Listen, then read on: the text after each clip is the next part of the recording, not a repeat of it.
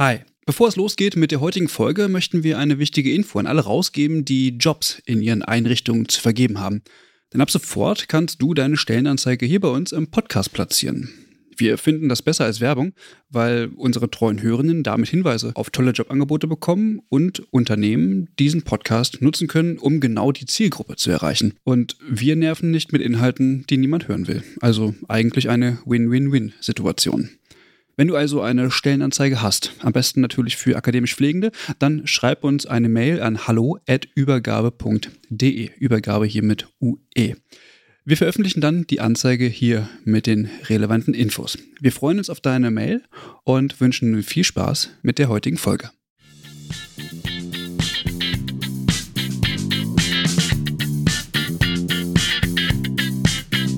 Diese Folge wurde im Auftrag der Robert Bosch Stiftung im Rahmen der Förderung Wissenschaftskommunikation für die Gesellschaft, Corona und darüber hinaus produziert.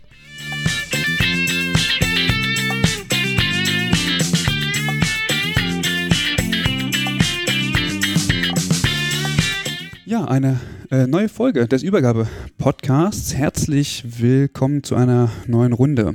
Ähm, mit im, im Studio sitzen heute Franziska. Hi Franziska. Hallo. Und der Mike. Hallo. Und natürlich der Alex. Hallo. Hi. Und äh, wir sind natürlich nicht alle vier unter uns, sondern wir haben natürlich heute wieder einen Gast dabei, wie man das von uns kennt. Und zwar ähm, handelt es sich heute um Professor Dr. Christian Drosten. Hallo. Hallo. Heute wollen wir nämlich mal das ganze Thema um den äh, Coronavirus beleuchten, aber natürlich mit dem, mit dem Fokus auf die Pflege. Und mhm. ähm, bevor wir einsteigen, Herr Drosten, wäre es ganz schön, wenn Sie machen so ein bisschen beschreiben, wie ist eigentlich Ihr Werdegang und ähm, ja, was, was äh, machen Sie eigentlich? Also ich glaube, das weiß jeder, aber dass man einfach nochmal ein grobes Bild bekommt. Ja, klar, gerne. Also ich bin ähm, Arzt, ich habe Medizin studiert und zwar in Frankfurt ähm, und bin dann ans Hamburger Tropeninstitut gegangen von 2000 bis 2007 und dort habe ich mich äh, relativ viel mit dem Nachweis von exotischen Viruserkrankungen beschäftigt. Also das ist ja ein Referenzlabor für äh, importierte Viruserkrankungen und das sind eben häufig so Diagnosen, die das normale Labor nicht unbedingt stellt, meistens weil es sich finanziell nicht lohnt, das vorzuhalten. Und ähm, wenn man da in, äh, in Hamburg arbeitet, dann beschäftigt man sich auch relativ viel mit Methodenentwicklung. Das habe ich zumindest in der Zeit damals gemacht. Und da ähm, habe ich unter anderem auch Methoden entwickelt, um noch völlig unbekannte Viren zu erkennen, die ähm, in Zellkultur isoliert sind oder auch im Patienten vorkommen. Und ähm, habe da unter anderem auch das SARS-1-Virus gefunden. Können wir vielleicht gleich nochmal kurz drüber sprechen. Und äh, dann bin ich 2007 nach Bonn berufen worden ähm, auf den Lehrstuhl für Virologie dort. Den gab es vorher gar nicht. Das war gar kein eigener Lehrstuhl, sondern das war eine Professur in der Mikrobiologie. Und das wurde dann mit meiner Berufung erstmalig ein selbstständiger Lehrstuhl. Und da habe ich dann zehn Jahre ein Institut aufgebaut. Und dann bin ich in, im Jahr 2017 an die Charité berufen worden, wo ich auch jetzt äh, wieder das Institut für Virologie leite.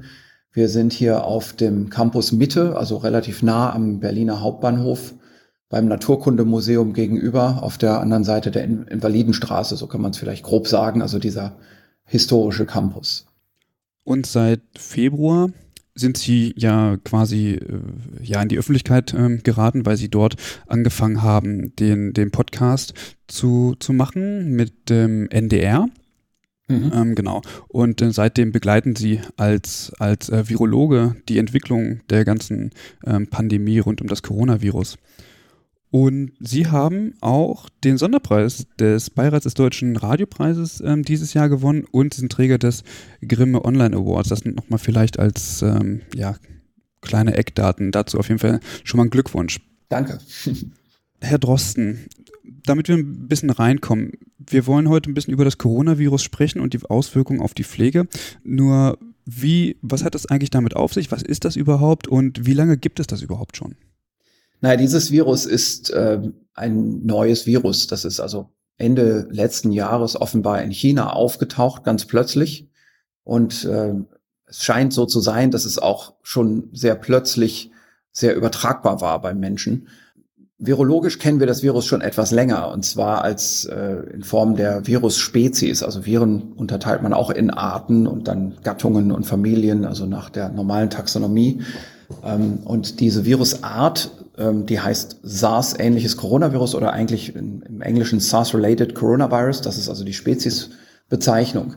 Und dazu gehörte schon ähm, das Virus, das in 2002, 2003 sein Unwesen trieb, in China und dann auch weltweit verbreitet wurde, nur in einer sehr geringen Fallzahl. Rein formal war das damals auch so etwas wie eine Pandemie, aber man würde es gar nicht so nennen wollen, weil es eben nicht so viele Fälle waren. Das waren so ungefähr 8000 gemeldete Fälle. Davon sind ungefähr 10 Prozent verstorben. Ähm, das sind aber natürlich keine präzisen Zahlen. Wahrscheinlich gab es schon mehr Fälle, die aber nicht bemerkt wurden. Und im Nachgang zu dieser kleinen Mini-Pandemie hat man dann noch relativ viel Forschung gemacht zur Herkunftsorten dieser Viren, also zur, zur Quelle. Und äh, das sind bestimmte Arten äh, oder im Prinzip eine ganze Gattung von Fledermäusen. Die Rhinolophus-Fledermäuse sind das. Und in diesen Fledermäusen kommt das in der, im ganzen Gebiet der Paläarktis vor, also der, des ganzen europäisch-asiatischen äh, Raums mit einem Teil von, von Afrika dann auch noch dazu. Und ähm, das hat eine sehr hohe Diversität äh, in diesen Tieren, in, in diesem Tierreservoir und äh, das Wasservögel bei der Influenza, ähm, die da ja auch das ursprüngliche Reservoir sind. Und dann wissen wir, dass bei der Influenza ja das Schwein häufig ein Zwischenwirt ist. Also im Schwein ähm, bilden sich neue humane pandemische Influenzaviren heraus. Ähm, diesen Zwischenwirt bei dem SARS-Virus, das müssen wir jetzt auch wieder zusammenfassen für die ganze Spezies. Das hilft uns also greifen, auch wo dieses Virus herkommen könnte. Beim, bei dem ersten äh, Mitglied, wo man das untersucht hat, bei dem SARS-1-Virus, da waren das Schleichkatzen und Marderhunde, also Karnivore, die man in Asien, in China handelt für bestimmte Zwecke, also die Schleichkatzen häufig als exotisches Nahrungsmittel. Die Marderhunde sind eine Art Zuchttier ähm, oder, äh, oder Nutztier, und zwar insofern, als wenn sie ähm, so sportliche Klamotten kaufen, Jacken, wo am Kragen oder an der Kapuze ähm, Echtfell dran ist. Das ist, wird ja, ist ja wieder modern und zulässig geworden, so ein bisschen Fell äh, da an der Jacke zu haben. Dieses Fell, wenn es echt ist, das ist dann ähm, chinesischer Marderhund, fast ohne jede Ausnahme. Und dafür gibt es eine relativ große Zucht in, in einigen Gebieten in China. Und es könnte durchaus sein, dass das Auftauchen dieses neuen Virus etwas damit zu tun hat. Das wissen wir nicht. Das müssen chinesische Wissenschaftler untersuchen. Ähm, aber dahin geht mein Verdacht. Jetzt wissen wir so ein Stück weit, wo das Virus herkommt. Wie konnte es denn jetzt eigentlich zum Ausbruch der Pandemie kommen? Naja, also eine Pandemie bricht letztendlich aus, wenn sich irgendwann der erste Patient infiziert hat und das weitergibt. Also das ist erstmal wichtig. Ähm, wir wissen inzwischen aus der Forschung, dass relativ viele Viren, die in solchen Wildtieren sind oder auch in Nutztieren sind, schon mal auf den Menschen übergehen, aber dann nicht weiter übertragen werden. Und bei diesem Virus ist das anders gewesen, offensichtlich. Das ist also weiter übertragen worden. Und anhand dessen, was wir eigentlich nachvollziehen können durch die Virussequenzen, muss das im Herbst letzten Jahres passiert sein, vielleicht sogar im späten Herbst. Also man kann versuchen, das zu datieren anhand von äh, Analysen der Evolutionsgeschwindigkeit eines Baums, eines Stammbaums dieser Viren. Also kann man sich also so vorstellen, man kann die Wachstumsgeschwindigkeit der Äste dieses Baums messen und dann kann man natürlich auch zurückverfolgen, wie alt der ganze Baum dann sein muss. Und dieses Alter, das ist also nicht viel älter als der letzte Herbst, äh, erstaunlicherweise.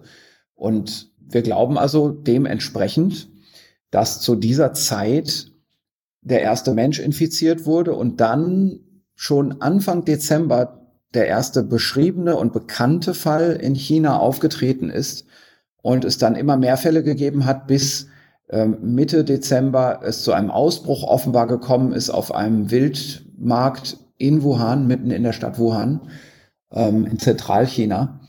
Und es dort dann auch relativ bald zu äh, einer verstärkten Zahl von Krankenhausaufnahmen kam. Und man hat dann innerhalb von wenigen Wochen, also man kann vielleicht sagen von Ende Dezember bis Mitte Januar, gemerkt, dass das außer Kontrolle gerät. Ähm, also, dass so viele Krankenhausaufnahmen passieren und diese Patienten ganz schnell auf der Intensivstation landen, dass man letztendlich von zentraler Stelle in China beschlossen hat, die Stadt Wuhan abzuriegeln. Und natürlich neben der Abriegelung nach außen auch nach innen in der Stadt Kontaktbeschränkungen auferlegt hat, einfach damit diese Infektionskrankheit nicht, nicht sich weiter verbreiten kann.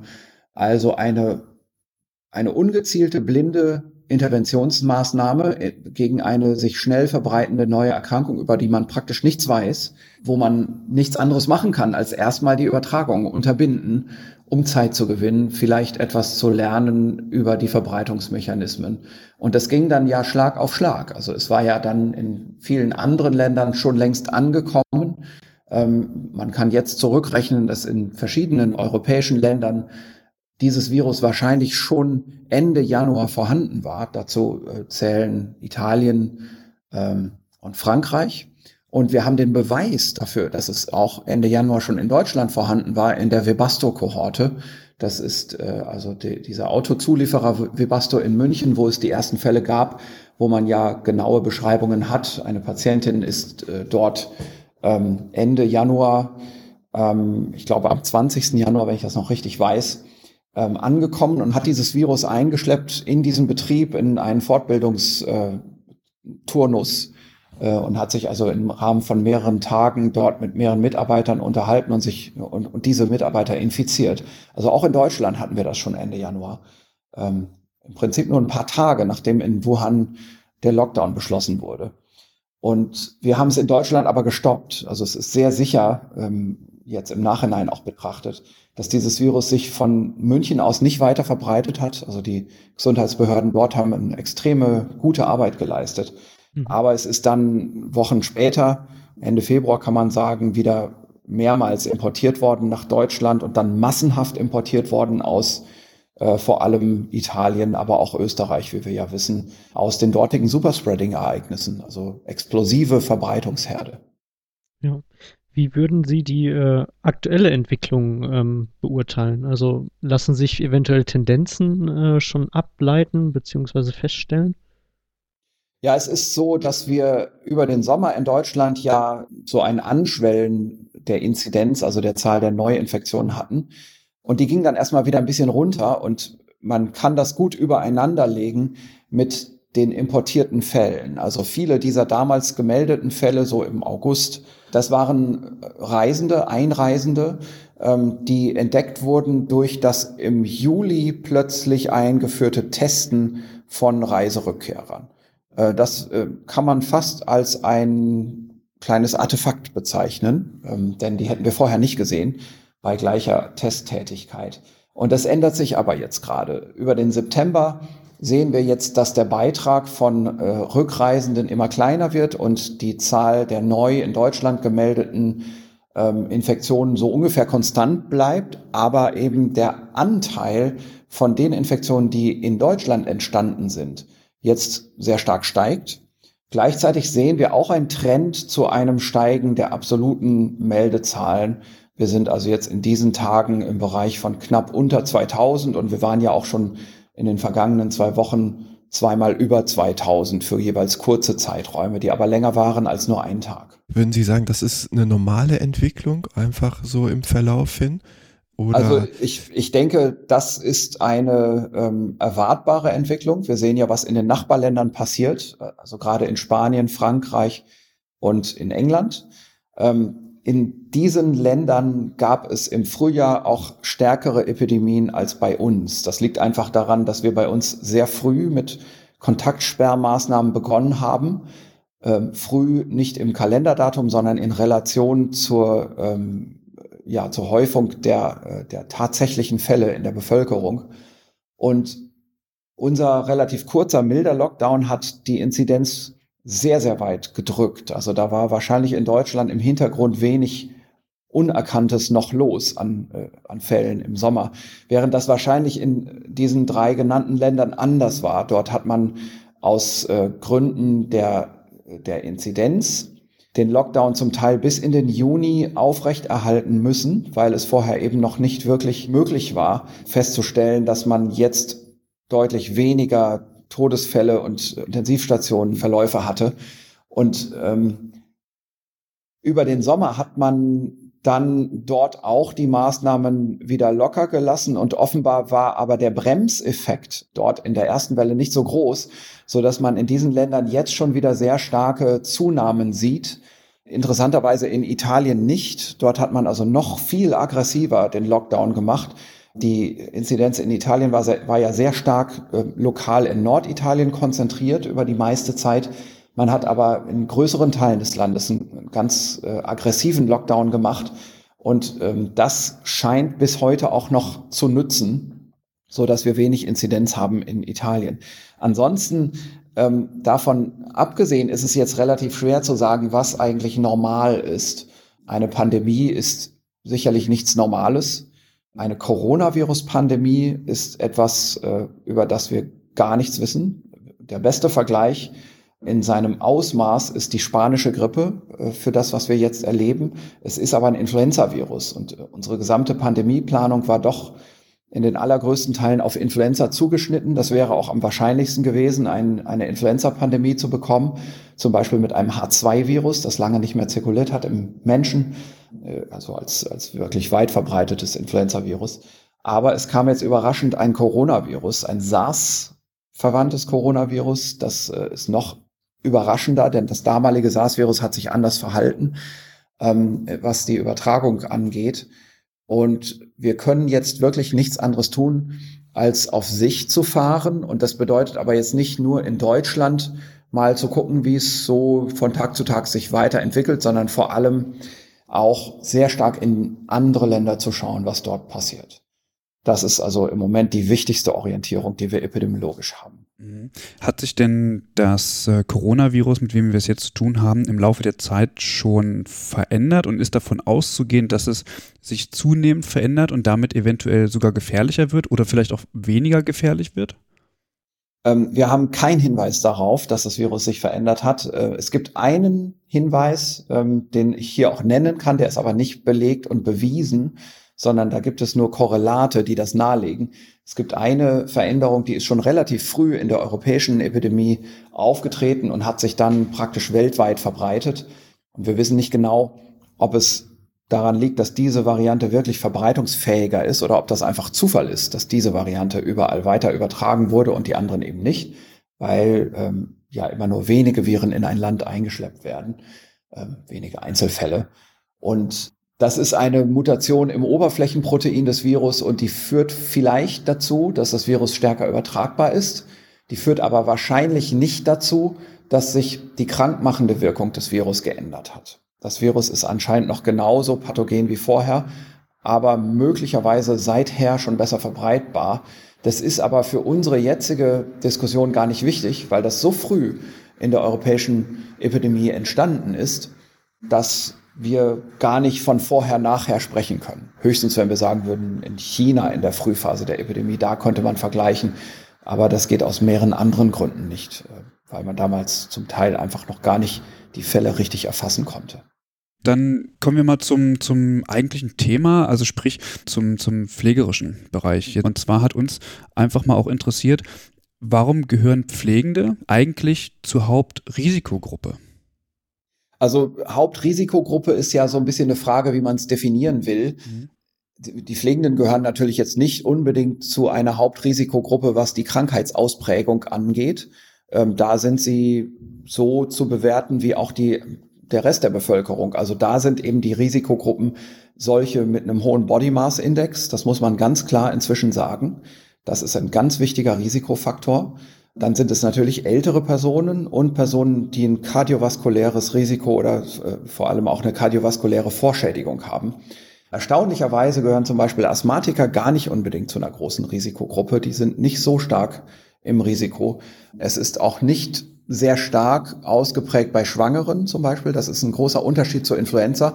Es äh, sind zwar jetzt in letzter Zeit Daten zusammengekommen, die ein bisschen höheres Risiko für Schwangere suggerieren, aber es ist nicht so eine Ungleichheit wie bei der Influenza.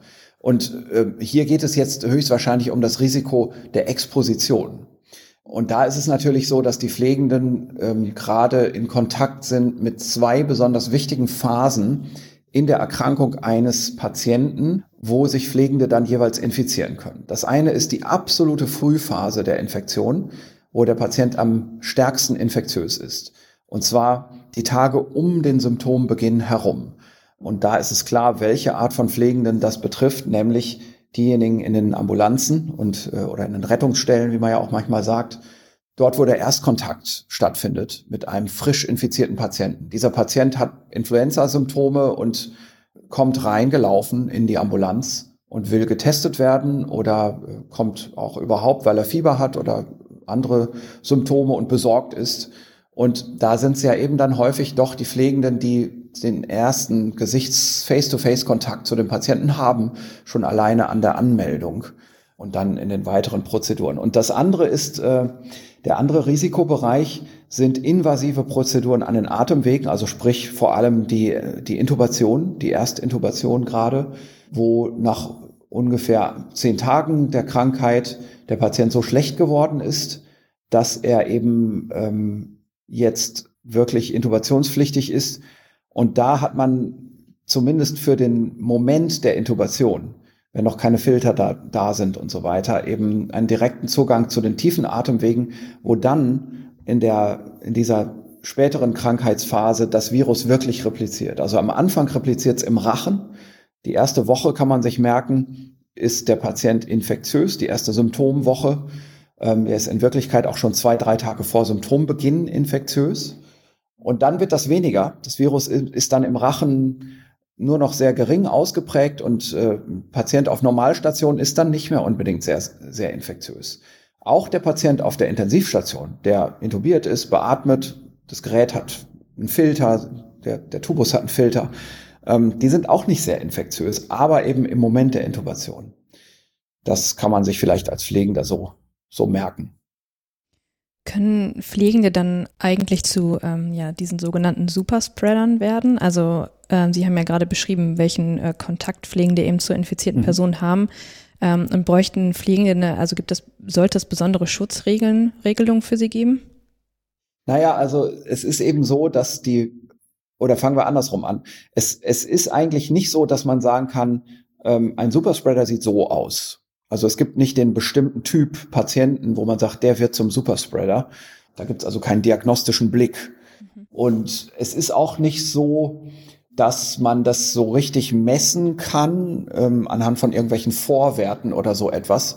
Man weiß, dass Superspreading eigentlich zwei Dinge braucht. Das eine ist, es braucht eine soziale Situation, wo übertragen werden kann, wo also viele Kontakte stattfinden, enge Kontakte, wo auch zum Teil Umweltbedingungen vorhanden sind, die eine Übertragung begünstigen. Zum Beispiel ein geschlossener Raum, wo man über längere Zeit drin rumsitzt und nicht lüftet. Das ist das eine. Und ähm, das andere ist, in dieser Situation muss jetzt eine Person gerade im Fenster sein, wo am meisten Virus stattfindet, in dem äh, Virusausscheidung stattfindet, in dem Zeitfenster. Und das ist eben um den Symptombeginn herum.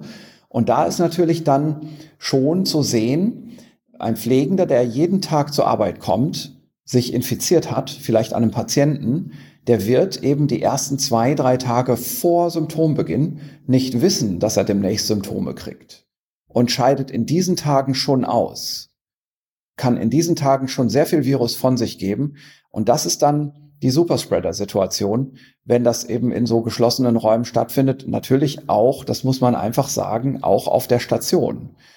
Da sind vielleicht sogar Normalstationen äh, wichtiger als, als jetzt Intensivstationen oder Ambulanzen.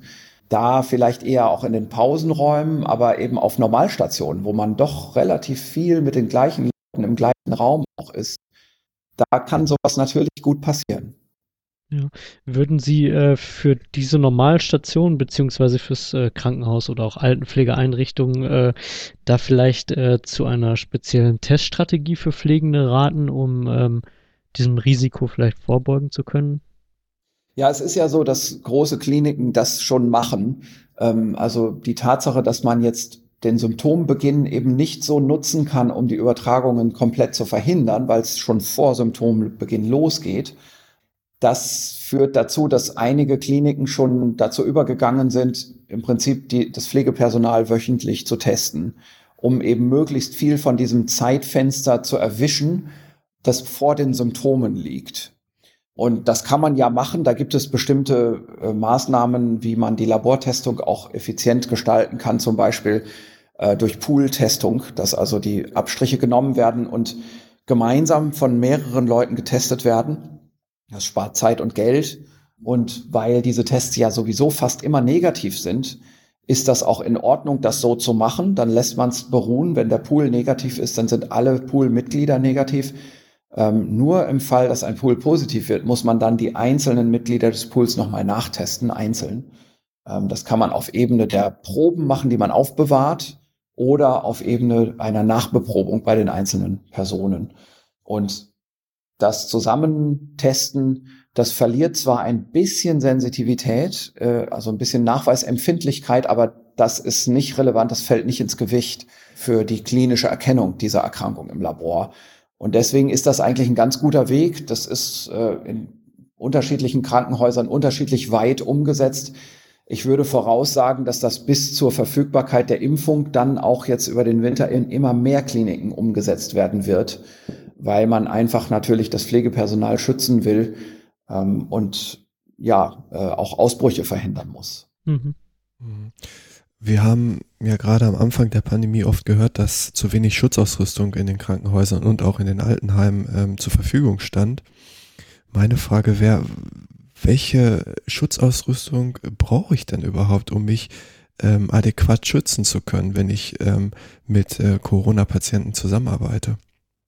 Also die Richtlinien der Krankenhaushygieniker sind fast immer so, dass, also ich fasse das jetzt ganz einfach und grob mhm. zusammen, dass in normalen Bereichen mit Patientenkontakt eine, eine, eine ähm, chirurgische Maske getragen wird, also Mund-Nase-Schutz, ähm, aber jetzt nicht selbst gehäkelt, sondern ne, also von einem Medizinproduktehersteller, diese Stoffe sind schon besser. Da hat man ja auch dann diesen Metallbügel, so dass das an der Nase auch richtig dicht abschließt und nicht so viel Nebenvolumen entsteht. Und in bestimmten Bereichen, wo man besonders engen Kontakt hat, also zum Beispiel bei, bei invasiven Prozeduren an den Atemwegen auf der Intensivstation, aber auch in Erstkontaktbereichen, äh, in Testzentren, da gibt es dann eben die Empfehlung zur FFP2-Maske. Aber so, also ich manchmal, also gerade die Bilder aus China oder so, da ähm, sieht man Krankenpfleger und Pflegerinnen und Ärzte, die sich komplett in den Anzug hüllen mit super Brille und was weiß ich, das braucht man sowas? Also ist also äh, bei der Intubation ist ja klar, da können, da kann es mhm. auch spritzen und äh, da braucht man natürlich schon auch einen Augenschutz, wie man das ja auch sonst bei der Intubation hat und macht. Mhm. Ähm, ansonsten ist natürlich sind diese Fernsehbilder aus der Frühphase in China eindrucksvoll, weil damals einfach ganz viel, ähm, äh, ganz viel ja im Vorgriff gemacht wurde.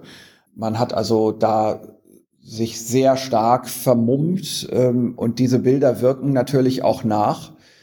Aber das ist jetzt natürlich nicht so, dass man, dass das alles rational an aktuellen Erkenntnissen des Virus, äh, über das Virus damals schon abgeglichen war. Damals musste man einfach auch erstmal auf Sicherheit gehen. Und das ist so in dieser Form in deutschen Kliniken häufig dann eben nicht zu sehen. Und das ist auch in Ordnung so, das ist richtig so. Also wir haben ähm, zum Beispiel jetzt kaum Daten, es gibt andeutende Daten, aber ähm, wir haben kaum Daten über eine wirkliche Übertragung über das Auge. Ähm, wie gesagt, es gibt Andeutungen, es gibt Studien, die das suggerieren, aber man glaubt eigentlich nicht, dass das ein Hauptübertragungsweg ist. Und ansonsten über die Haut Ne, dass, dass man also jetzt sich speziell mit Kitteln ausrüsten muss in der ganz normalen Pflege, das kommt sicherlich eher aus grundlegenden Vorstellungen, also beispielsweise ähm, das, Spitz das Sonderkitteltragen für die MRSA-Isolierung im Rahmen der MRSA-Isolierung, hm. das wird dann auch mal übertragen auf so eine Erkrankung, wo das eigentlich gar nicht hm. notwendig ist. Ne? Also so muss man sich es vielleicht vorstellen.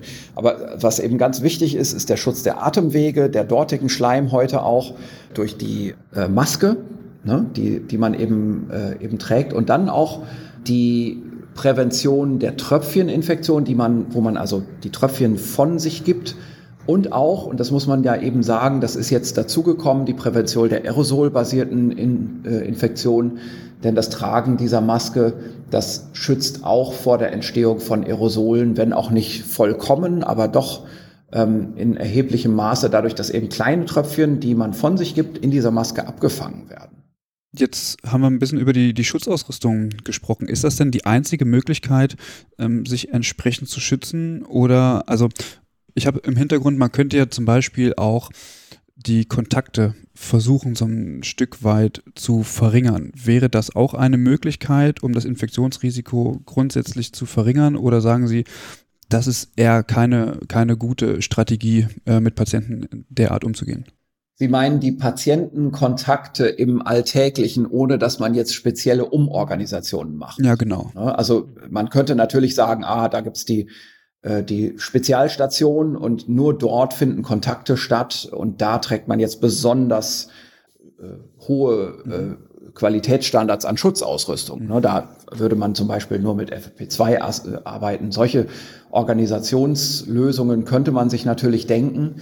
Ansonsten ist es, glaube ich, in der normalen Krankenpflege nicht wirklich möglich, die Kontakte noch weiter zu reduzieren. Also die, hm. die Krankenpflege ist ja doch schon recht kosten- und personaloptimiert. Und das ist ja jetzt nur nicht gerade so, dass Krankenpfleger und Schwestern sich in Freizeitsituationen noch beim Patienten auf die Bettkante setzen können. Mhm. Ähm, insofern ist ja ist es ja eigentlich gar nicht gegeben, dass man notwendige Kontakte noch weiter reduzieren kann.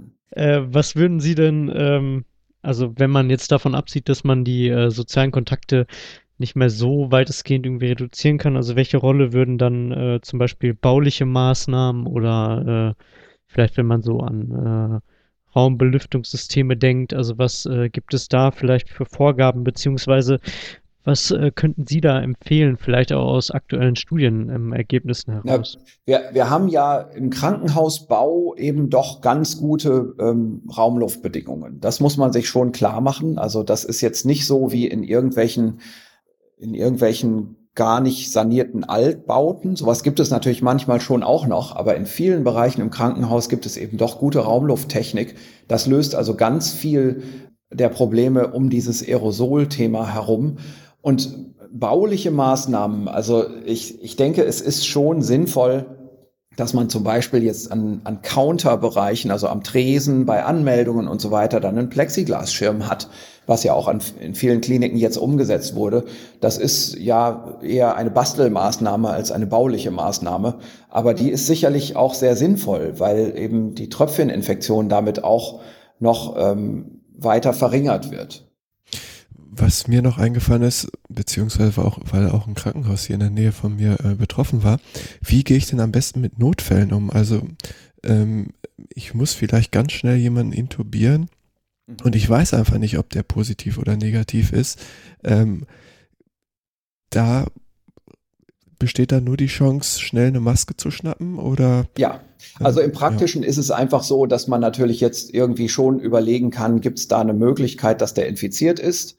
Und äh, man würde eben bei Intubation im, äh, im Notfallbereich dann FFP2-Maske tragen. Die schützt schon sehr effizient vor einer Infektion, was sicherlich die Situation verbessern wird in, in allernächster Zukunft, ist die Verfügbarkeit von Antigentesten, also die einfachen äh, Virustests, die nicht so sensitiv sind wie die PCR, aber gerade bei hochinfektiösen Patienten ziemlich sicher anschlagen. Und das ist natürlich im Krankenhausbereich so eine Lösung für den Nachtdienst, für den Notfalldienst, äh, wo eben man einen Patienten sofort vor Ort und Stelle testen kann, innerhalb von fünf Minuten oder einer Viertelstunde das Ergebnis hat am Ort und dann natürlich eine Einschätzung hat. Also wer da nicht reagiert, der ist jetzt im Moment auch nicht hochinfektiös. Und das wird natürlich für diese praktischen Fragen im Nachtdienst sicherlich sehr hilfreich werden. Ähm, jetzt gibt es ja mittlerweile die Corona-Warn-App. Ähm, ist das denn äh, eine effektive Möglichkeit für ähm, Personen in der Pflege oder der Medizin? Also bei der Corona-Warn-App müssen ja bestimmte Mindestkontaktzeiten erreicht werden, elektronisch. Und da ist natürlich die Frage, ob das jetzt für Pflegende wirklich so relevant ist. Ähm, zum Beispiel stellen wir uns vor, man arbeitet in der Pflege auf einer Spezialstation, wo alle Patienten infiziert sind und auch ihre Ergebnisse in ihre eigene App eingetragen haben, dann ist es ja zwangsläufig, dass äh, das mitgebrachte Smartphone dann spätestens nach einer halben Stunde sagt, man ist in der Nähe von einem Infizierten gewesen. Mhm. Das weiß man aber ja schon. Und die Frage ist natürlich, ob das dann noch so ein großer Zusatznutzen ist, wenn man das dann auch noch aus dem Alltag heraus gesagt bekommt. Insofern sind sicherlich große Teile des Pflegepersonals nicht unbedingt die Zielgruppe dieser Corona-Warn-App. Das ist also eher so für den Normalbürger, der mit der Medizin gar nichts zu tun hat. Ist das nicht aber irgendwie auch ein Stück weit eine Lücke? Also wenn wir mal schauen, wie viele Personen tatsächlich auch im Gesundheitswesen arbeiten, also allein in der Pflege sind es äh, deutschlandweit ungefähr 1,2 Millionen äh, Menschen. Dazu kommen eben Therapieberufe und auch ähm, Mediziner und Medizinerinnen. Und hier haben sich ja entsprechend die Regelungen ähm, auch, also sind die Regelungen etwas lockerer, wenn es darum mhm. geht, ähm, in Quarantäne zu arbeiten. Hm, soweit ich weiß, hat sich das auch gar nicht verändert. Und sobald beispielsweise jemand positiv getestet ist ähm, aus diesem Bereich dann kann er ja weiterhin Arbeit gehen ähm, und wird dann erst in Quarantäne geschickt, wenn die ersten Symptome auftreten. Ist das nicht im Rahmen der Prävention eine riesengroße Lücke, wenn so viele Menschen äh, infektiös sind, aber weiterhin ihrem, ihrem Beruf nachgehen können und auch das Haus verlassen? Also ich glaube, also, erstmal muss ich sagen, äh, der Begriff Quarantäne ist an der Stelle nicht ganz richtig. Also ähm, es gibt da noch so einen Spezialbegriff Isolation. Und also jemand, der bekannt positiv ist, der geht in Isolation. Ähm, Quarantäne ist eher eine Wartezeit. Also nachdem man Kontakt gehabt hat, da ähm, würde man dann warten, ob man positiv wird oder ob man Symptome kriegt. Und dieses Abwarten, das ist eigentlich die Quarantäne. Okay. Die Isolation ist eben für jemanden, der schon bekannt positiv ist, und Sie sagen das ganz richtig. Es gibt diese, diese Lösung, dass man eigentlich bei einem positiven Test sagt, ach, das ist doch kaum symptomatisch, dem geht's doch gut und wir brauchen doch alle Pflegekräfte und soll doch weiterarbeiten gehen und wenn der dann symptomatisch wird, dann klar, dann krank nach Hause, krank, geschrieben, aber äh, ansonsten kann man ja weiterarbeiten. Ich glaube, diese Denkweise muss überdacht werden und muss geändert werden, denn wir wissen inzwischen, und das in der Zeit, als das entstanden ist, wusste man das noch nicht so genau. Das war, ist ja schon im Frühjahr entstanden, diese Regelung. Ähm, inzwischen wissen wir aber, dass gerade die Zeit der frischen Infektion die infektiöseste Phase ist. Also wo man am meisten Virus von sich gibt. Jetzt kann man argumentieren, man kann ja dann aber auch zum Schutz der anderen eine Maske tragen, muss man ja sowieso. Das schützt dann ja auch die anderen. Und das stimmt auch. Das ist schon richtig. Das schützt auch die anderen, wenn man eine Maske trägt in dem Moment. Und es ist natürlich auch so, dass man gute Raumlufttechnik hat in Kliniken. Und ich kann dem schon zustimmen, dass man also als frisch infizierter Pflegender mit Maske in einem gut belüfteten Bereich vielleicht jetzt nicht seine Arbeitskollegen und die Patienten infiziert. Aber wir sind einfach im Moment weiter schon. Und das muss angepasst werden insofern, als wir aus dem Labor heraus auch inzwischen die Viruslast doch mehr messen und berücksichtigen, dass man also sagen kann, wenn jemand positiv ist, dann kann man ja auch schauen, wie positiv der ist, wie stark positiv. Und wir sind gerade dabei, und das, äh, da muss man tatsächlich einfach noch so um ein paar Wochen Geduld bitten, ähm, was vielleicht auch geht, weil wir jetzt nicht so viel Inzidenz haben.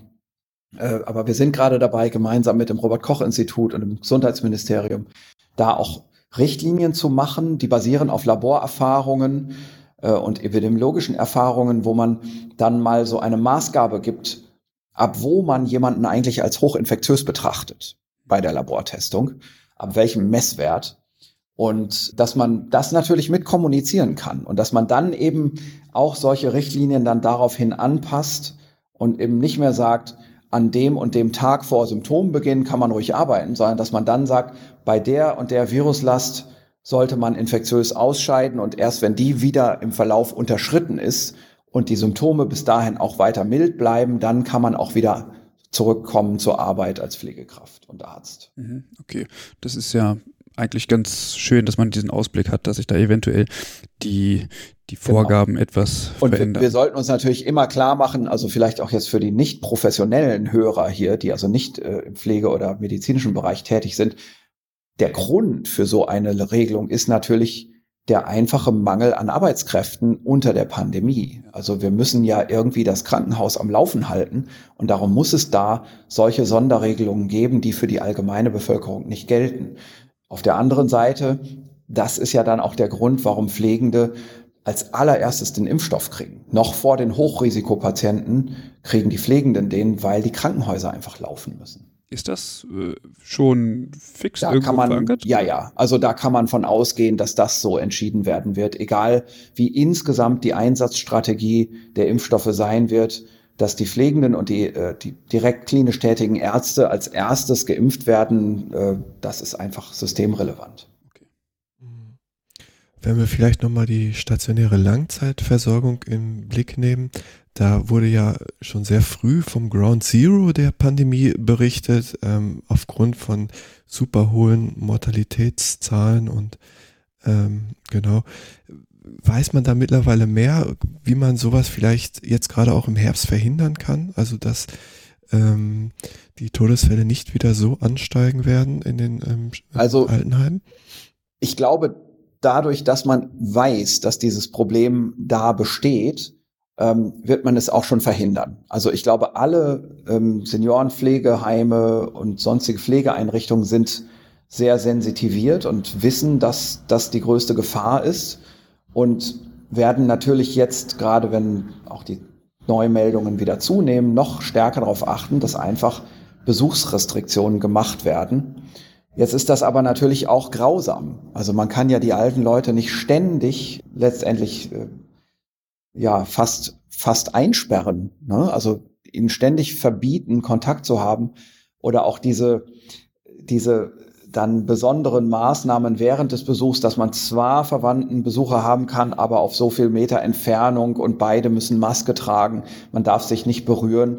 Das ist natürlich grausam. Das ist vor allem auch für, für ältere Menschen, die, ähm, die psychosozial ansonsten nicht viele, nicht sehr eingebunden sind, die auch, ja, die auch psychisch einfach mehr Beistand brauchen und, äh, und gerade besonders auf ihre Verwandten als Kontaktperson angewiesen sind, einfach ziemlich schrecklich. Und ich hoffe sehr, dass wir in, die, in den nächsten Wochen auch da zu einer Regelung kommen, die vielleicht sogar eine Ausnahmeregelung sein kann für die Anwendung von Schnelltests. Diese Schnelltests kann man vor Ort in der Pflegeeinrichtung durchführen. Die gehören in die Hände von medizinischem Personal, aber auch Altenpfleger sind das. Und die Pflegekräfte könnten also besuchende Verwandten testen. Und wenn der Test negativ ist, dann weiß man auch, dass keine hohe Infektiosität besteht. Und wenn man dann natürlich weiterhin jetzt nicht alles komplett frei gibt, sondern weiterhin sagt, also eine Maske wird man ja wohl noch tragen können, ähm, glaube ich, kommt man da in, in einen sehr sicheren Umgang rein. Ähm, der kostet gar nicht viel Geld. Also so ein, so ein Schnelltest, der wird irgendwo im Bereich von 10 Euro liegen pro Untersuchung. Da denke ich, werden sich Lösungen finden lassen. Ist der ähm, ähnlich wie ein Schwangerschaftstest? So dass ich Kann man sich ein bisschen so vorstellen wie ja, ein Schwangerschaftstest, okay. vielleicht am Anfang noch ohne das Plastikgehäuse drumrum, sondern einfach nur der Streifen.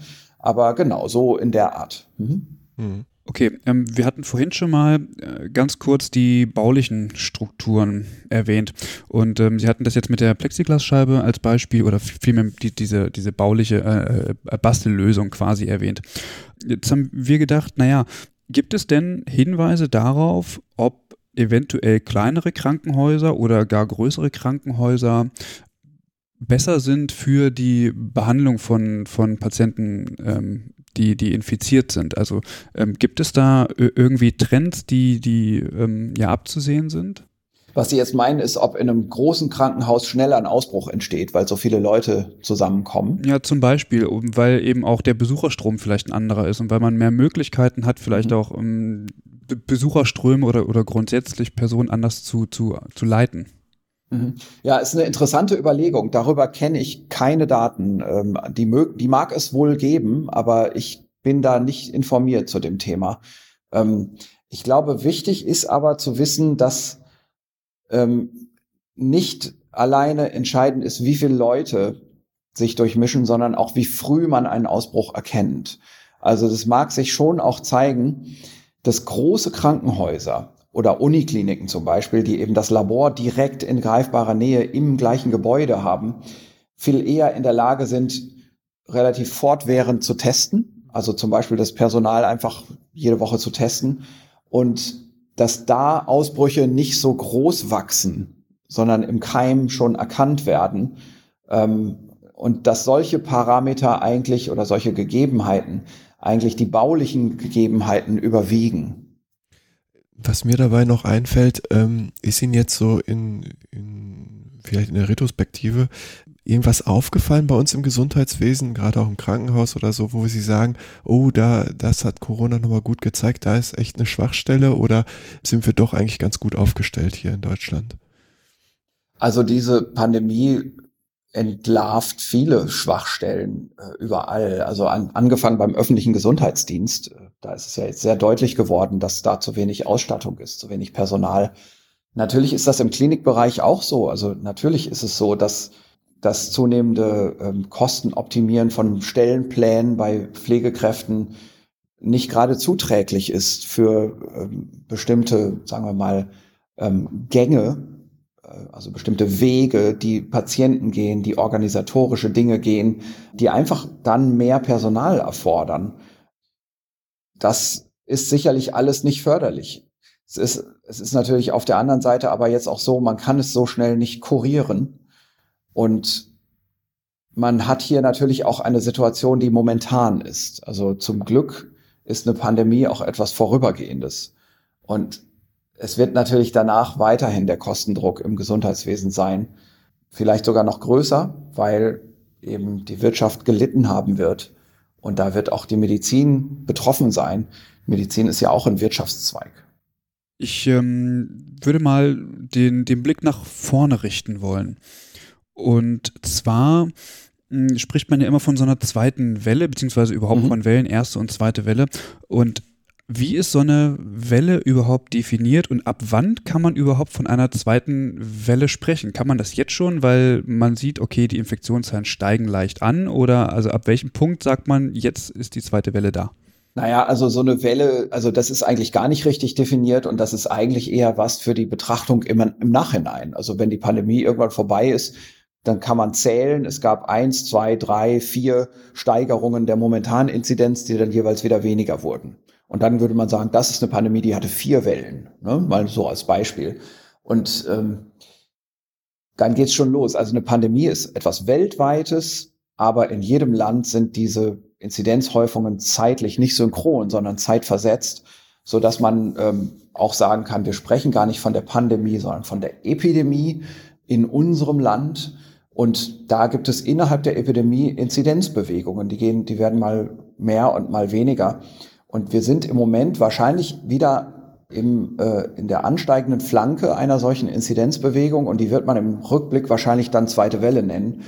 Und ähm, die Frage ist viel mehr, wie man die bewertet, diese Welle. Also ich habe mal in einem Zeitungsinterview vor kurzem gesagt, eigentlich sind wir die Welle, also genauso wie wir sind der Stau, die Autofahrer. Da ist nicht irgendwo der Stau, sondern ich bin ja selber Teil von dem Stau. Und das ist bei so einer Welle genau dasselbe. Ähm, wenn ich jetzt weiß, da kommt ein Stau, dann kann ich vorher schon ähm, drauf reagieren und vielleicht einen Umweg fahren oder jetzt als in so einer Pandemie kann ich besonders gut darauf achten, mich nicht zu infizieren und eben nicht jetzt in zwei Wochen meine Geburtstagsparty total ausarten lassen und 80 Leute einladen, auch wenn ich das vielleicht im Moment in einigen Bundesländern darf. Ähm, solche Dinge sind sind, glaube ich, viel wichtiger, dass man sich das klar macht. Aber davon abgesehen, ja, es deuten viele Zeichen darauf hin, dass eine zweite Welle jetzt kommt, wenn man das mal so nennen will. Ähm, das liegt daran, ähm, dass wir jetzt im Moment eben wieder mehr drinnen sein werden. Jetzt ist ja schönes Spätsommerwetter, aber das ist spätestens morgen, so viel ich weiß, vorbei. Ähm, dann wird es wieder kälter. Und man merkt das ja jetzt schon. Also man geht raus, sitzt vor einer Kneipe abends auf der Terrasse und trinkt ein Bier und dann wird's abends kalt. Geht man dann nach Hause oder geht man doch noch rein? Je nachdem, was der Wirt macht. Hm? Also wir haben da alle mitzureden. Wir können alle sagen, wir gehen lieber nach Hause. Aber was eben mehr und mehr demnächst passieren wird, ist, dass man doch noch reingeht. Und alle gehen rein. Und dann ist es da doch immer noch kalt und dann macht man auch das Fenster zu. Und solche Unpräzisionen im Alltagsleben, die sind es einfach, die dazu führen, dass eben doch es wieder zu vermehrter Übertragung kommt. Darum ist es mir auch so wichtig, dass alle in der Bevölkerung, die das wollen, auch mitdenken dürfen und diese Grundprinzipien verstehen, weil da kommt nicht die Polizei oder das Gesundheitsamt und sagt, diese Kneipe muss jetzt aber geschlossen werden, sondern am Ende ist es eben doch in der Entscheidung jedes Einzelnen und auch des Wirts. Und wenn das alle verstanden haben, dann wird es auch nicht zu so einer großen zweiten Welle kommen.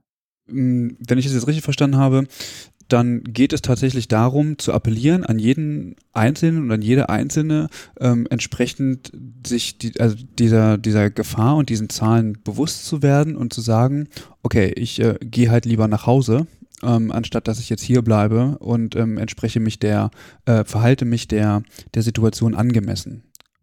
Genau, also das sind einfach diese Entscheidungen im Alltag, die mhm. jeder für sich trifft. Okay.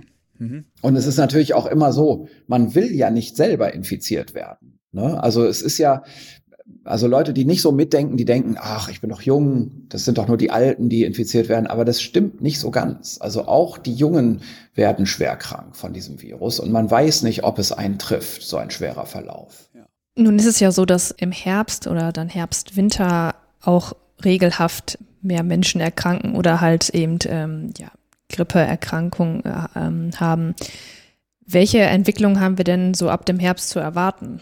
Hm, naja, also, äh, Sie, also wenn wir jetzt speziell dieses Thema Grippeerkrankungen ansprechen, also es ist schon interessant, dass die Kontaktvorkehrungen, die jetzt so auch über den Sommer gemacht worden sind, die Inzidenz von anderen Erkältungskrankheiten ziemlich verändert haben. Also wir sehen im Moment vor allem Picornavirus-Infektionen und auch noch Enterovirus-Infektionen. Also es sind unbehüllte Viren, die relativ umweltstabil sind und auch über Oberflächen übertragen werden.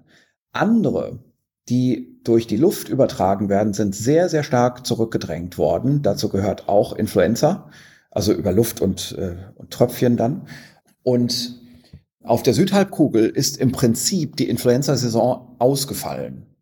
So, jetzt gibt es eben so aus der Politik kommende allgemeine Empfehlungen, wie zum Beispiel, es sollen sich alle impfen lassen, sogar die Kinder sollen dieses Jahr alle gegen Influenza geimpft werden. Ähm, und wenn man sich aber diese epidemiologischen ähm, Phänomene anschaut, da könnte man das auch anders sehen. Also man könnte auch sagen, also wahrscheinlich wird es gar keine Grippe diesen Winter geben oder nur ganz wenig.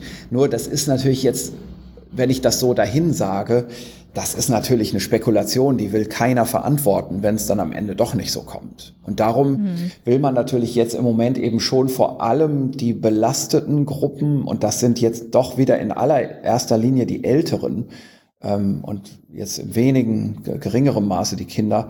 Diese belasteten Personen will man eben durch eine Influenza-Impfung schützen.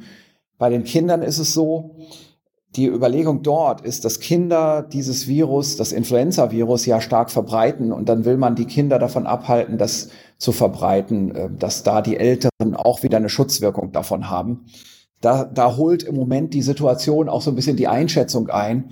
Es zeigt sich doch zunehmend, nicht nur anhand von immer mehr vorkommenden Schulausbrüchen, sondern auch anhand von Inzidenzzahlen, die jetzt zusammenkommen seit der Schulöffnung in einigen Ländern, dazu gehört beispielsweise England, die schon solche Zahlen haben, mhm. aber auch ähm, in anderen Ländern gibt es erste Zahlen, die suggerieren, dass eigentlich jetzt gerade die Inzidenz dann bei den Kindern gerade hochgeht und dass es vielleicht am Ende gar nicht so ist, dass die Kinder dieses Virus nicht besonders verbreiten. Ich habe ähm, mich die ganze Zeit gefragt, ob man nicht eventuell auch anfälliger wird äh, gegen, gegenüber anderen Infektionen beispielsweise, weil wir jetzt eine, also eine lange Zeit hatten, wo wir ja soziale Kontakte auch so ein Stück weit vermieden haben und natürlich nur im, im engsten Personenkreis quasi mhm. ähm, verkehrt haben. Könnte das dazu führen, dass ähm, auf, aufgrund, ich, ich sag mal, viel mehr äh, Hygieneanstrengungen, mhm. die man unternommen hat, dass man jetzt plötzlich auch anfälliger ist gegenüber anderen Infektionen, ja. wenn man jetzt plötzlich wieder rausgeht? Ja, das ist eine total naheliegende, interessante Überlegung. Aber ich kann da nichts Wirkliches zu sagen, weil es diese Daten nicht gibt, mhm. weil eben so etwas noch nie passiert ist, dass einfach weltweit so plötzlich Kontaktsperre ähm, auferlegt wurden und dass äh, sich viele Leute auch dran gehalten haben, so viele, dass die Inzidenz von normalen Erk Erkältungskrankheiten sich verändert hat dadurch. Das ist jetzt tatsächlich passiert. Also es ist auch eindeutig in Deutschland passiert. Man kann zum Beispiel sagen, dass die letzte noch auslaufende Influenza-Saison im Frühjahr durch, das, äh, durch die, den Lockdown abrupt beendet wurde. Und ähm, ob das jetzt auf Bevölkerungsebene wirklich solche Immunphänomene nach sich zieht. Das wird sicherlich untersucht werden, aber dazu gibt es im Moment überhaupt keine Daten. Ähm, vom Gefühl her würde ich sagen, ich erwarte keine sehr starken Effekte, aber wer weiß. Genau, wir hatten oder Sie hatten ja gerade nochmal das Thema auch äh, Grippeimpfstoff äh, thematisiert. Wie würden oder wie realistisch äh, würden Sie das beurteilen, dass man ähm, in ja zeitnah einen äh, Impfstoff gegen das Coronavirus äh, entwickeln können. Ja, also es sind ja mehrere Entwicklungsprojekte unterwegs und neun verschiedene Vakzinen sind offiziell bei der WHO für die Phase 3 schon registriert und da laufen also Phase 3 Studien. Das bedeutet, man ist eigentlich schon relativ nah an der Beendigung der klinischen Untersuchung der Impfstoffe und dann auch hoffentlich an einer Zulassung. Man muss sich, glaube ich, eher überlegen, was kann passieren ähm, in einer Phase 3 Studie, was dann dazu führt, dass es nicht zugelassen wird. Und das sind dann vor allem die seltenen Nebenwirkungen. Denn die Wirksamkeit, auch das will man mit einer Phase 3 Studie zeigen. Also es gibt aus den vorherigen klinischen Studienphasen für diese Vakzinen schon, sagen wir mal, ähm, immunologische und laborbasierte Wirksamkeitsnachweise also dass zum Beispiel Antikörper gebildet werden oder auch dass zelluläre Immunität entsteht. Und das sieht insgesamt nicht so schlecht aus. Ähm, was jetzt natürlich gefragt wird, ist, wirkt es wirklich gegen die Krankheit? Also wenn man jetzt 100 Geimpfte hat und 100 nicht Geimpfte, wie viele kriegen jeweils diese Erkrankung? Ähm, also diese Vorstellung, dass so ein Impfstoff zu 100 Prozent wirkt, die sollte man nicht betreiben. Also das ist nicht, was wir erwarten. Das heißt, wir erwarten immer auch, dass ein paar Leute trotz Impfung noch infiziert werden. Die nächste Frage ist dann, wenn diese Leute dann trotzdem infiziert werden, kriegt einer von denen auch noch einen schweren Verlauf? Oder wird es so sein, dass diese Impfung zwar nicht immer gegen die Infektion schützt, aber immer gegen den schweren Verlauf? Das wäre ja auch schon, was man braucht. Also damit wäre ja schon extrem viel gewonnen. Ähm, so, das ist so die eine Seite der, dieser Frage der, der Zulassung. Also wirkt die Vakzine gut genug? Und die andere Frage ist, gibt es unerwünschte Wirkungen? Also gibt es Dinge, die man nicht vorausgesehen hat an kleinen Verträglichkeitsstudien, Phase 1 und 2? Da ist das äh, mit im Fragenkatalog, also wie verträglich ist die Vakzine? Also häufige Nebenwirkungen, die sieht man da schon, aber seltenere Nebenwirkungen. Ähm, die können sich durchaus auch im Bereich von 1 zu 50.000 oder so bewegen. Ähm, da wird man jetzt eben noch genauer hingucken und da erlebt man dann tatsächlich zum Teil auch die Überraschungen bei den Impfstoffen. Aber mir ist jetzt im Moment nicht bekannt davon, dass wir auf eine, eine, sagen wir, schwere Nebenwirkung hatten in der Impfstudie, die auch wirklich dann weiter verfolgt werden musste im Sinne von, jetzt muss die Studie dauerhaft gestoppt werden. Also es gab ja einen solchen Fall, das ist berichtet worden, aber die Studie ist nach einer kurzen Prüfung weiter fortgesetzt worden. Ich weiß nicht, was da der Hintergrund gewesen ist, aber für mich sieht das dann zumindest aus der Entfernung so aus, als hätte man vielleicht auch eine andere Erklärung gefunden für dieses Krankheitsereignis. Hm, sehen Sie das als realistisch an, dass in dieser kurzen Zeit jetzt tatsächlich ein Impfstoff entwickelt werden konnte oder kann, der ähm, ja hilft tatsächlich? Also man hat sich, hätte sich vor noch ein paar Jahren sehr darüber gewundert, über solch eine Geschwindigkeit. Und man wundert sich auch jetzt darüber natürlich. Also ja. da sind eben viele Dinge, also nicht ausgelassen worden, aber parallel gelaufen. Also wo eigentlich Entscheidungspunkte sind, hat man schon mal so getan, als ob die Entscheidung positiv ist und man das Finanzvolumen investieren kann, zum Beispiel für die Produktion des Impfstoffs. Dass man das einfach schon mal macht, weil man so dran glaubt, dass es klappt. Die Frage ist natürlich vor allem jetzt, warum glaubt man da eigentlich so dran? Also ist das rein politisch oder, oder wird da irgendwer gezwungen oder gibt es eine Neuerung?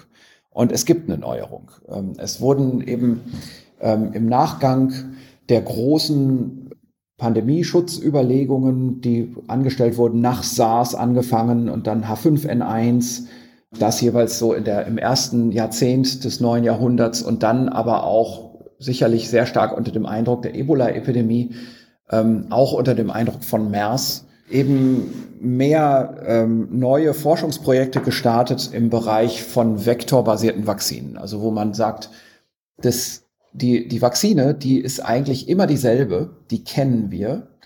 Ähm, und wir tauschen immer nur einen ganz kleinen Teil aus, nämlich der, der spezifisch ist für das Virus, gegen das wir jetzt im Moment impfen wollen. Und das sind eben die sogenannten Vektorplattformen, Vakzinen. Da gibt es verschiedene, also ähm, die Hauptvakzinen sind eigentlich bestimmte Typen von Adenoviren, ähm, dann äh, bestimmte Arten von Pockenviren, ähm, MVA zum Beispiel ist da eigentlich das Wichtigste. Und dann äh, gibt es noch äh, ein, äh, ein Virus der vesikulären Stomatitis des Rindes. Das ist also auch ein RNA-Virus, das als Vakzineträger entwickelt wurde. Und es gibt auch das Masernvirus, das man dafür benutzen kann. Es gibt ein paar andere Vektorplattformen, wie wir dazu sagen. Mhm. Und die sind jeweils schon so gut charakterisiert, dass man auch erwarten kann, wie deren Nebenwirkungen sind, bis auf Ausnahmenebenwirkungen, die dann speziell nur zu tun haben mit dem eigentlichen Impfantigen, das wir da jetzt reinklonieren. Und in allen Fällen ist das so, dass diese viralen Vektoren dazu führen, dass im Körper des Impflings dieses Virus sein Impfantigen exprimiert und das Immunsystem stimuliert wird. Und diese, dieser ganze Zweig der, ähm, der Vakzinen ist dazugekommen zu den altbekannten, sagen wir mal, Totimpfstoffen. Zu den Totimpfstoffen gehören eben die klassischen proteinbasierten Vakzinen, also dass man ein rekombinantes Protein macht. Und da hat sich auch sehr viel Neues getan, vor allem im Bereich der Adjuvantien, ähm, also der Zusatzsubstanzen, die man benutzt, um eine gute Immunreaktion gegen einen Totimpfstoff zu kriegen. Und was auch weiterhin vorhanden ist, ähm, ist der, das inaktivierte Virus. Auch da, das wird verfolgt. Aber hier ist es eben bei den Totimpfstoffen vor allem die Weiterentwicklung der Adjuvantien. Und dann muss man noch was dazu sagen. Es gibt noch eine Neuerung und das ist die Entwicklung von RNA-Vakzinen. Und äh, das ist also eine ganz neue Vakzinetechnik, die man bei Infektionsvakzinen bisher gar nicht so verwendet hat.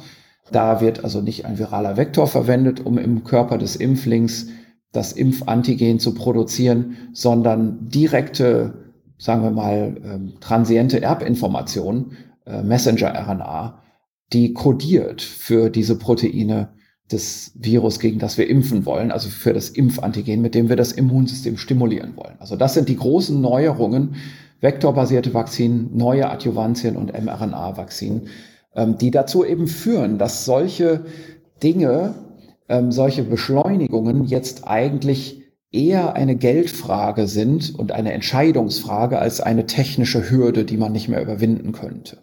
Ähm, neben den Impfstoffen wird auch irgendwie an Medikamenten geforscht, um zum Beispiel einen schweren Verlauf irgendwie aufzuhalten oder als Prävention irgendwie, keine Ahnung, zu stoppen. Also es, es wird natürlich an Medikamenten geforscht. Ähm, man hat hier den großen Vorteil, dass das äh, erste Virus, das SARS-1-Virus, zur gleichen Virusart gehört. Und darum sind die Enzyme von diesen Viren so nah verwandt miteinander, dass man eigentlich das ganze Forschungswissen aus SARS-1, aus der Medikamentenkandidatenentwicklung, nutzen kann für dieses neue Virus jetzt.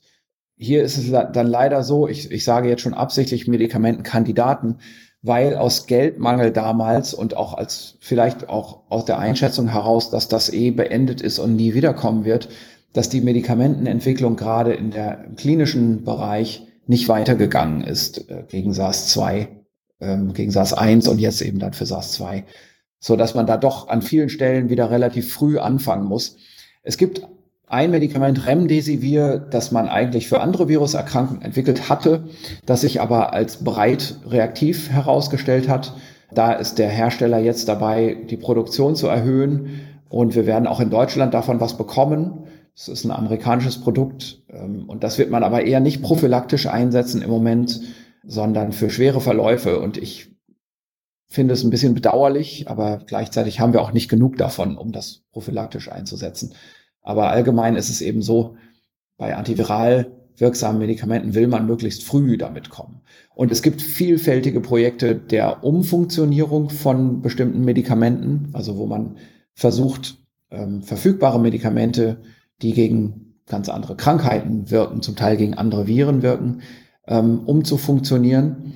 Da gibt es ein paar Ideen, ein paar Kandidaten, aber im Moment noch keine großen Durchbrüche.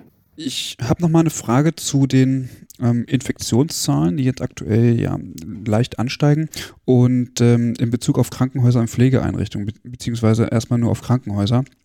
Da wurden ja die, die Kapazitäten Anfang des Jahres beziehungsweise im, Frühjahr extrem hochgehalten und ähm, soweit ich das weiß, sind die auch nicht zurückgefahren worden. Ähm, ist Ihre Einschätzung eher, dass diese Kapazitäten auch noch beibehalten werden sollten? Oder sagen Sie, naja, also in diesem Ausmaß brauchen wir es jetzt nicht unbedingt? Mit Kapazitäten meinen Sie jetzt freigehaltene Intensivbetten? Genau, genau. Mhm. Also die sind jetzt natürlich runtergefahren worden. Ähm, das ist äh, natürlich in Anbetracht der jetzigen Situation auch vollkommen richtig. Wir können nicht voraussagen, ob wir vermehrt Intensivbetten brauchen werden, weil wir einfach nicht voraussagen können, wie gut die Bevölkerung mitarbeitet, wie die Politik auch einschreiten wird, wenn die Inzidenz wieder steigt.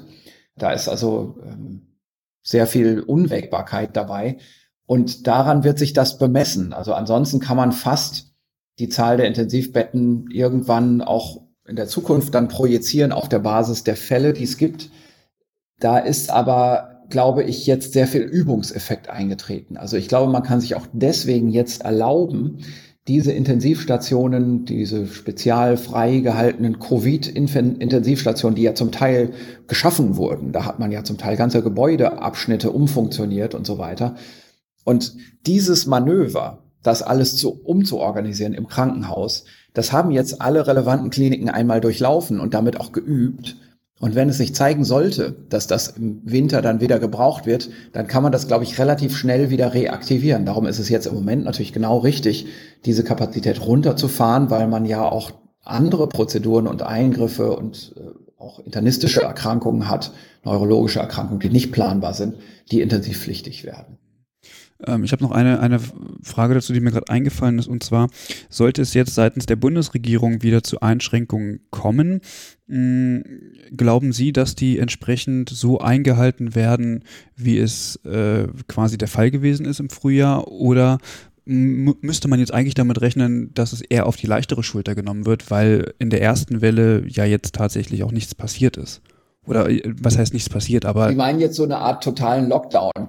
Also das ist so ein bisschen die Frage, ob das notwendig sein wird. Mhm. Ähm, denn man weiß eben jetzt schon wieder relativ viel über das Virus. Und, und es ist nun mal in der Natur der Sache bei dem Lockdown, dass man da nichts über das Virus weiß. Also man macht einen Lockdown deswegen, weil man nicht weiß, wie es und wo es übertragen wird. Mhm. Da muss man einfach alle möglichen Übertragungen unterbinden, indem man sagt, okay, jetzt alle zu Hause bleiben, außer ein paar systemrelevante Berufe.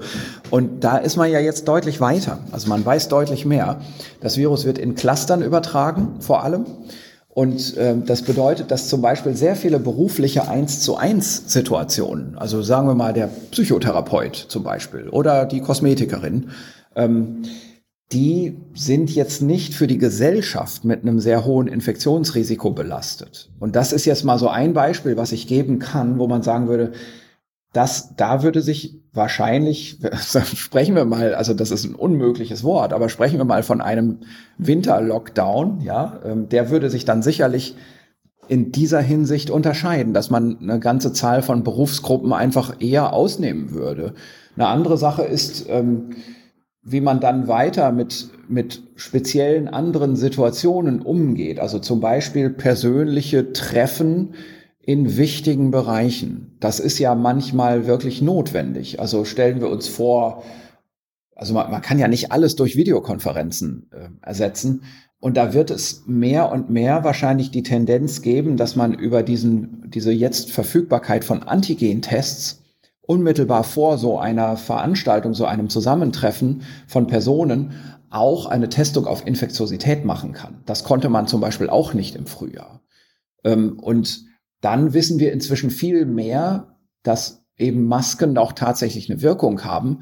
Darauf wollte und konnte man sich im Frühjahr nicht verlassen, weil es diese Daten dazu einfach nicht gab.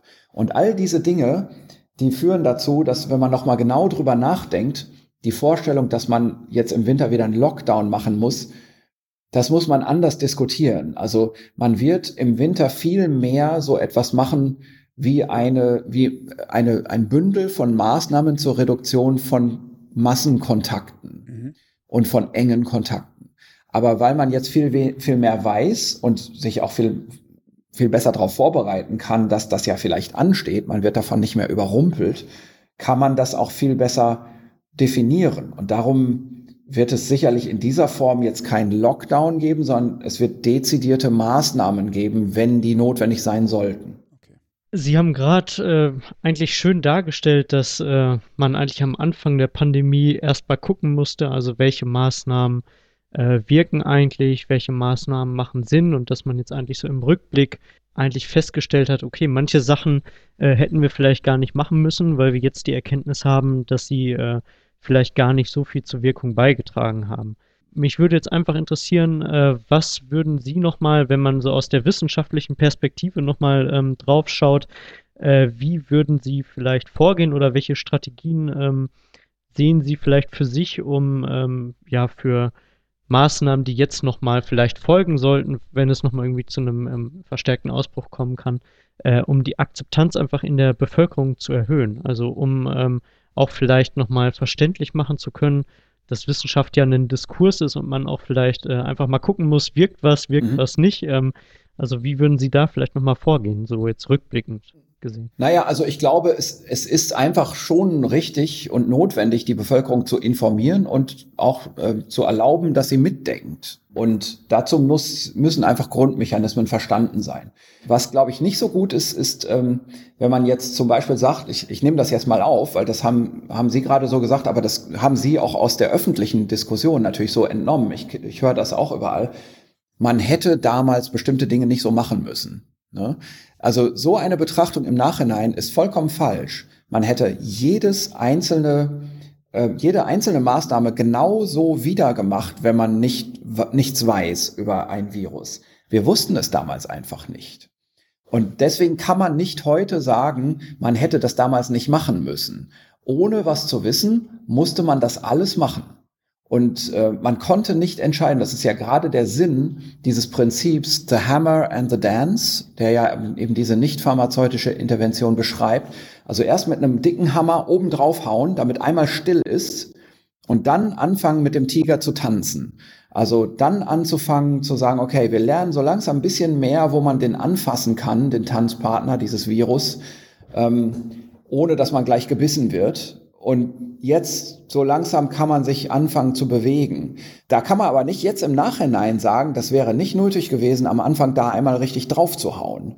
Also dadurch, dass wir damals am Anfang einmal draufgehauen haben, haben wir ganz viel auch Kredit gewonnen für die jetzige Zeit. Also jetzt haben, profitieren wir immer noch von der niedrigen Inzidenz. Wir können es uns zum Beispiel jetzt im Moment auch leisten, wegen unserer niedrigen Inzidenz die Schulen wieder zu öffnen. Und wir wissen nicht, wie lange wir das noch können. Also es gibt bestimmte Ideen, wie man damit umgeht. Und es ist jetzt die Frage, ob die schnell genug umgesetzt werden. Wenn die nicht schnell genug umgesetzt werden, dann müssen die Schulen irgendwann wieder wahrscheinlich äh, deutlich eingeschränkt werden. Und die Tatsache, dass wir das jetzt aber erstmal machen können, ist ganz sicher dem zu verdanken, dass wir damals mal breite Maßnahmen gemacht haben. Und mhm. deswegen ist dieses ganze rückwärtsgewandte Argumentieren, total schlecht für die für die für das Vorwärtsdenken, für die Kooperation der Bevölkerung und das müssen wir jetzt eigentlich machen. Also nicht sagen, das hätte man damals alles anders machen können, gebe ich jetzt offen zu oder sowas, sondern man muss eben sagen, das war damals richtig und jetzt wissen wir mehr. Und wir wissen Folgendes. Und dann muss man anfangen aufzuzählen, was man weiß. Jetzt haben, haben Sie das angesprochen, das ist total schön, dass Sie den Blick so nach, nach, nach vorne richten und ähm, wie Sie genau sagen, es bringt natürlich nichts nach hinten zu gucken, weil wir müssen uns ja dar darauf vorbereiten, was jetzt kommt. Mm, nun haben wir uns gefragt, wie kann das denn gelingen? Weil gerade ja nur auch sich die wissenschaftlichen Erkenntnisse gerade zu Beginn natürlich auch etwas überschlagen haben und ähm, sich auch Virologen und Virologinnen da, äh, ich sag mal, ein bisschen strittig drüber unterhalten haben auch. Ähm, nur jetzt müssen ja Regelungen für die Bevölkerung umgesetzt werden. Und ähm, wie funktioniert eigentlich dieser Prozess, wenn sich die Erkenntnisse regelmäßig verändern, aber die Regelungen natürlich erstmal ein Stück weit stabil ähm, bleiben müssen? Wie, wie kann sowas funktionieren?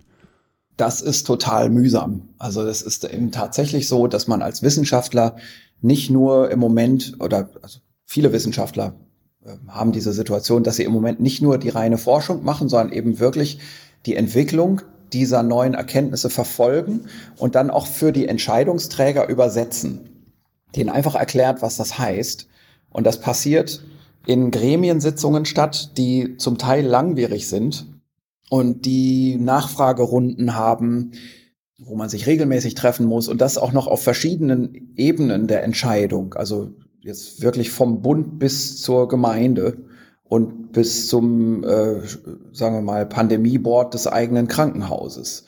Und das ist tatsächlich sehr zeitintensiv, dass man da immer Rede und Antwort steht und viele Erklärungen liefert. Das, äh, so kann ich es nur sagen. Also es ist wirklich ein ständiger Erklärprozess und auch ein Mithilfeprozess, denn es kommt eben in solchen Überlegungen dann häufig auch mal dazu, dass man sagt, aha, okay, das wäre interessant, so eine Regelung treffen zu können, aber wenn wir dafür jetzt einen neuen Test brauchen, dann muss der doch mal ausprobiert werden. Könnt ihr das nicht mal machen im Labor? Mhm. Ne, solche Dinge, die kommen dann auch immer noch dabei zustande und das ist keine, für uns als Virologen, keine, äh, sagen wir mal, hoch wissenschaftliche Forschung, sondern das ist einfach mal ein Ausprobieren. Und das muss man eben machen. Das kostet Zeit und Arbeitskraft und ist einfach notwendig.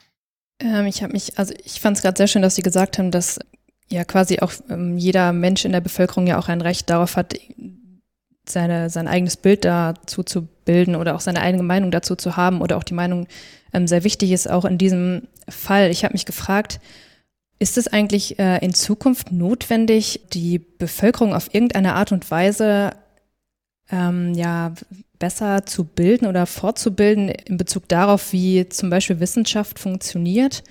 Ähm, also jetzt auf einem niederschwelligen Niveau, aber ist, wäre sowas in Zukunft wichtig, um vielleicht auch die, ja, ich sage jetzt mal vielleicht die Adherenz oder was auch immer äh, zu diesen Infektionsschutzregelungen eben höher zu halten? Also ich glaube, ähm es ist ganz allgemein wichtig, dass Wissenschaftler die Erkenntnisse aus ihrem Fach übersetzen ins Allgemeinverständliche, ohne sie dabei irgendwie zu verzerren und dass Wissenschaftler einfach über das reden, womit sie sich wirklich gut auskennen. Ähm, und sich nicht produzieren in der Öffentlichkeit, sondern die Wissenschaft in die Öffentlichkeit bringen und nicht das eigene Gesicht. Mhm. Ähm, ne, also das heißt schon mal, als Wissenschaftler finde ich, sollte man nicht ständig in der Talkshow sitzen ähm, weil da wird, da ist einfach nicht die Aufmerksamkeitsspanne, sondern diese Art von Medienarbeit, die gehört in den Printjournalismus und äh, in, in die vielleicht den Radio- und Podcast-Bereich und dann in, in solche Sonderformate, die es ja auch gibt. Also auch Information der Öffentlichkeit zum Beispiel. Da gibt es ja auch Veranstaltungen, die dafür gedacht sind. Aber jetzt zum Beispiel politische Talkshows, wo es eh nur darum geht, dass man sich möglichst streiten soll, und irgendwelche Leute mit Extremthesen da sind, die einen dann immer unterbrechen. Äh, das ist einfach nicht der Weg. Jetzt wirklich, sagen wir mal, die Wissenschaft von innen zu verstehen, das ist total schwer für den Normalbürger. Also es ist noch, zum Beispiel, es ist noch viel schwerer für den Normalbürger, das zu verstehen, als jetzt das Hotel- und Gaststättengewerbe von innen zu verstehen. Mhm. Ähm, und, ne, also, das, das kann man auch nicht. Ne? Und so, so kann man vielleicht den Vergleich ziehen. Und das ist auch nicht wirklich absolut notwendig. Aber es ist eben notwendig, dass man doch Prinzipien erklärt bekommt und auf der Basis dieser Prinzipien mitdenken kann. Mhm. Also wir brauchen eigentlich quasi irgendwie eine Art von guter Wissenschaftsdissemination, also eine Art, wie wir eben ähm, solche Erkenntnisse gut in die breite Bevölkerung bringen und äh, mhm. einfach auch in die breite Bevölkerung bringen, oder? Mhm, genau. Und ich denke, es, man kann drüber nachdenken, ob zum Beispiel Wissenschaftsförderorganisationen, also die Wissenschaft wird ja immer nur auf Projektbasis bezahlt. Jetzt könnte man natürlich diejenigen Förderquellen, die das bezahlen, auch darum bitten, dass sie mehr diesen Kommunikationsaspekt bezahlen. Ne? Dass das auch mehr Wertschätzung bekommt unter Wissenschaftlern, dass das also praktisch ein Leistungskriterium für Wissenschaftler ist. Da setzt mhm. man also einen Anreiz, dann kriegt man auch mehr davon. Aber ich weiß nicht, mhm. ob man das auch will. Also vielleicht entsteht dadurch dann auch viel Geschnatter. Mhm. Jetzt haben wir das Thema von vorn bis hinten durchleuchtet. Herr Drosten, haben wir wichtige Themen vergessen, die Ihnen noch wichtig sind, die, die, die Sie mitgeben wollen?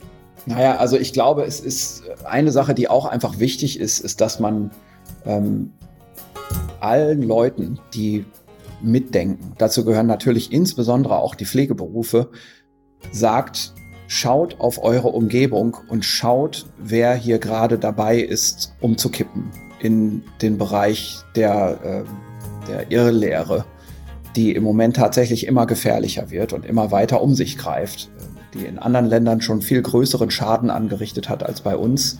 Aber bei uns nimmt es natürlich auch Formen an, die so langsam besorgniserregend werden. Ähm, und auch das ist natürlich etwas, das jeder nur im privaten Bereich mit beobachten und vielleicht auch kommentieren kann und einfach die Information auch transportieren muss, die gebraucht wird, um bestimmte Prinzipien zu verstehen und nicht nur bis morgen zu denken, sondern auch für die nächsten zwei bis vier Monate vorwärts zu denken. Ja, ein klarer Appell an alle. Habt ihr noch Fragen, Franziska, Alex, Mike? Nee? Nein. Ja, vielen Dank, äh, Herr Drosten, dass Sie sich die Zeit genommen haben, uns aufzuklären und wieder einen, einen, einen großen Teil dazu beigetragen haben, ja, leicht verständliche Informationen zu überliefern. Vielen Dank. Und ähm, wir wünschen Ihnen alles Gute. Vielen Dank, dass Sie so viel für, für die Aufklärung und für die Information äh, der Bevölkerung tun im Rahmen der, der Covid-19-Pandemie. Vielen Dank. Das war die Folge der Übergabe für diese Woche. Vielen Dank, dass ihr auch wieder eingeschaltet habt. Ähm, wenn euch was daran liegt, äh, mitzukommentieren, mitzudiskutieren, dann könnt ihr das gerne bei uns auf der Homepage machen, übergabe-podcast.de und äh, dort entsprechend in den, in den Folgen kommentieren oder entsprechend auf den sozialen Medien, Facebook, Twitter oder auch Instagram. Wir nehmen da alles sehr gern entgegen. Und äh, wenn ihr Interesse habt, dann könnt ihr auch äh, unser Newsletter nutzen. Dann bekommt ihr alle Informationen, alle, alle Studien frei Haus geliefert, die wir in den, in den Podcasts besprechen. Und ähm, ja, wenn euch was daran liegt, äh, was wir hier machen und wenn euch das ein bisschen was wert ist, dann ähm, würden wir uns natürlich auch darüber freuen, äh, wenn ihr uns eine kleine Spende zukommen lasst. Äh, genau. Und ansonsten verabschieden wir uns dann bis zur nächsten Folge und sagen Tschüss. Tschüss. Tschüss.